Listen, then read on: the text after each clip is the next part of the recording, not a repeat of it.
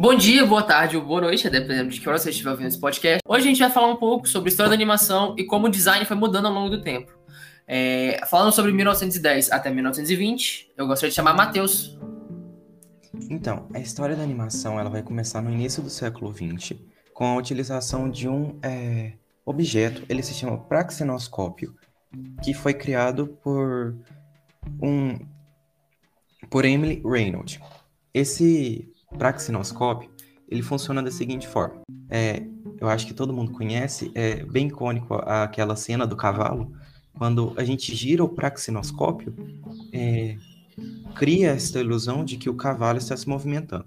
Mas na verdade é só a alta velocidade fazendo, criando essa ilusão. E as principais técnicas utilizadas para animação no início do século XX, tanto na década de 20 quanto é, na década de 10, era a sobreposição de imagens com frames diferentes. Então, é, se eu tinha uma imagem com uma posição, eu ia lá, colocava um papel por cima e desenhava ele com um leve movimento. Assim, quando eu juntasse ela nesse objeto, para praxinoscópio, ele criaria a ilusão de uma animação. Certinho, Matheus, obrigado. Agora eu vou falar, eu vou chamar a Anabel para falar até a década de 40. Tá, então em 1923, ah, dois irmãos, Roy e Walt, vão abrir uma empresa no fundo do seu quintal, que futuramente se tornaria a pouco conhecida Walt Disney. E logo no início eles vão criar um personagem que era o Oswald, o coelho, que vai ter seus direitos comprados pela Universal. Então em 1928 eles vão criar o Mickey, que vai ficar também pouco conhecido, né? E em 1932, eles vão lançar um curta chamado Flowers and Trees, que vai lançar a estreia de uma técnica chamada Technicolor, que usava da combinação de três cores, e por mais que no início essas cores fossem um pouco saturadas, isso vai ser muito importante para o aumento das possibilidades da produção da animação. Eles também vão utilizar a câmera multiplano, que vai também tornar essa produção muito mais fluida. Então, em 1937, eles lançam o primeiro longa, que vai fazer muito sucesso, que é Branca de Neve. E logo após isso, muitos desenhos vão ser lançados, como Pernalonga, o Tom Jerry e Pica-Pau. E é interessante a gente observar o quanto que essas técnicas, que hoje parecem tão simples, foram essenciais dentro do que eles chamam num artigo de design de implicaturas, que trata acerca da utilização de ícones, símbolos e cores para a transmissão da história e da mensagem desejada. Então, se hoje a gente tem técnicas tão avançadas e animações tão incríveis que transmitem mensagens muito bacanas para não só para crianças, como para todo mundo, foi graças a esses avanços iniciais que conseguiram transmitir cada vez mais por meio do design de animação e da combinação de cores e formas, como no caso da câmera multiplano e da Technicolor. Certinho, Anabel, muito obrigado. Agora eu queria chamar a Ingrid para falar até a década de 70. Bom, eu vou falar um pouco sobre o longa-metragem. O primeiro longa brasileiro, ele foi lançado em 1953 pelo Anélio Latini Filho, e ele foi e ele demorou aí seis anos para fazer esse esse longa-metragem, ele fez sozinho. E Qual também, é o nome desse longa mesmo? É, é, o nome é Sinfonia Amazônica. Bom, o segundo longa brasileiro é, ele foi lançado só em 1971. Ele foi o primeiro é, colorido e ele foi. O nome dele é Presente de Natal. Ele foi realizado inteiramente em animação tradicional pelo quadrinista amazonense é, Álvaro Henrique Gonçalves.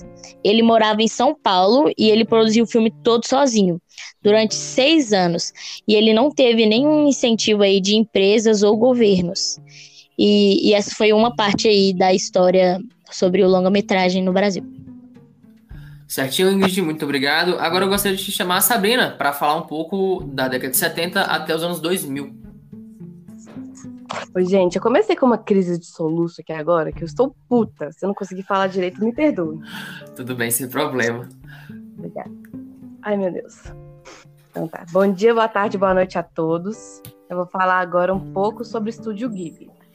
Com sede em, com sede em Tóquio, o Estúdio Ghibli é um estúdio japonês de animação e cinema mais famoso do mundo. Fundado em 1985 por Hayao Miyazaki, Isao Takahata e Toshio Suzuki, a produtora é reconhecida por suas animações cuidadosamente desenhadas, com enredo e qualidade impecáveis. O estúdio Ghibli já produziu mais de 20 obras, entre elas A Viagem de Chihiro, de 2001, o único longa-metragem de língua não inglesa a ganhar o Oscar de melhor filme.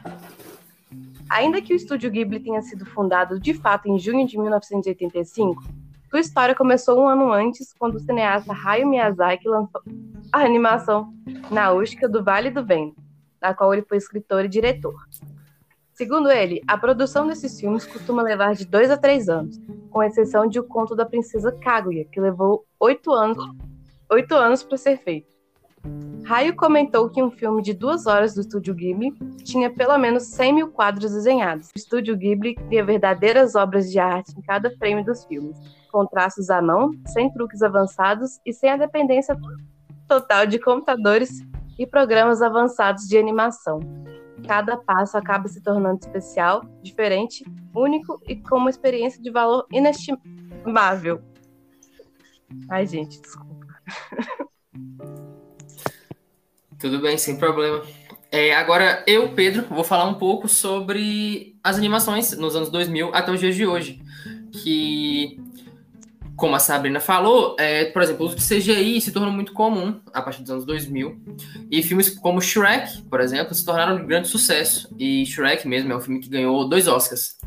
O de melhor filme de animação e o de melhor roteiro adaptado em 2002. É, isso abriu portas para várias outras empresas, principalmente a Disney e a Pixar, é, criarem vários outros filmes é, em 3D, como por exemplo a franquia do Toy Story, a franquia do Como Treinar Seu Dragão, a franquia Carros, Kung Fu Panda. Todos eles são ótimos exemplos de como, os, é, de como as animações, os longas animações, é, foram sendo levados é, durante, a década, durante os anos 2000.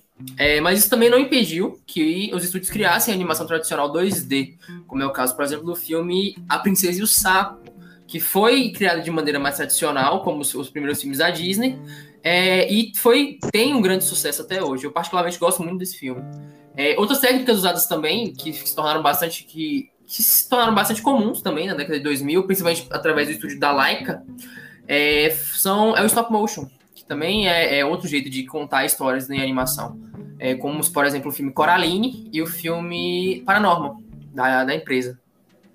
Mais ou menos a partir da década de 2010 para frente, é, é, networks de entretenimento, como por exemplo a Nickelodeon, Cartoon Network, também a própria Disney.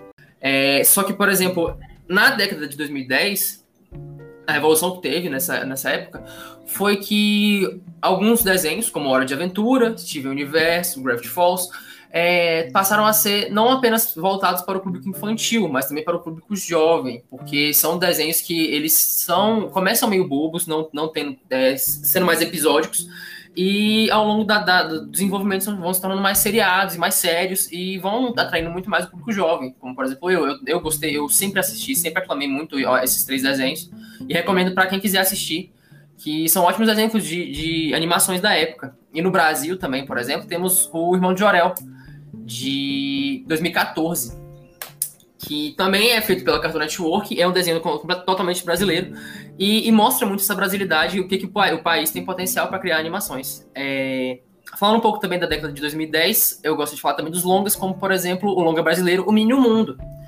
que usa técnicas mais, mais tradicionais, né, também, e também ele tende a se parecer mais, feito com lápis de cor, e ele concorreu ao Oscar em 2016, ele concorreu ao Oscar de melhor animação.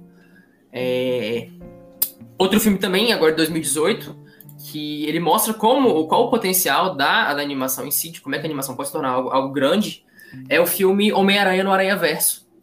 Que ele, ele traz, basicamente, os quadrinhos para as grandes telas. E, e, e é uma obra simplesmente genial, misturando técnicas de, de diferentes animações quadro a quadro. Que, e para mostrar como, como que um filme, é, sobre até mesmo sobre super-heróis, pode ser algo muito, muito incrível. É, e também dá pra gente pensar que já estamos entrando em outra década. 2020 já é uma nova década. E filmes, por exemplo, como o filme de 2021, desse ano, Luca, é, é uma ótima evolução de como a animação 3D ou CGI está sendo tratado no, no mundo. É muito interessante também a gente perceber como os desenhos evoluíram é, desde o início da, da década, desde o início do século XXI até hoje em dia. Como, por exemplo, é, Ben 10. Ben 10 tem várias, tem algumas é, novas novos estilos. E é muito interessante ver como que mudou ao decorrer do tempo. Até como que está atualmente, que está com uma cara totalmente diferente do que era antigamente. Está com uma cara mais é, de juventude, da juventude de atualmente.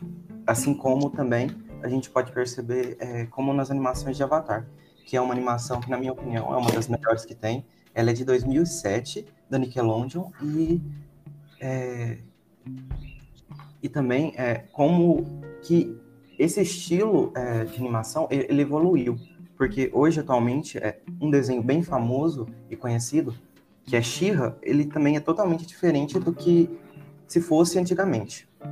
Antigamente, eu digo, no início é, do século XXI. Vale colocar também os Simpsons, né? Que foi o aí que foi um desenho que se tornou aí agora um seriado e ele começou com é, uma, um design muito simples e hoje o designer do simples do, do Simpsons é algo muito grande, algo muito bonito.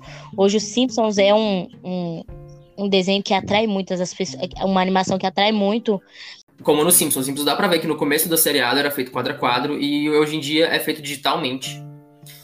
É, e essa mudança é muito importante, porque a animação não é gênero, não deveria ser considerada um gênero, como por exemplo é no Oscar.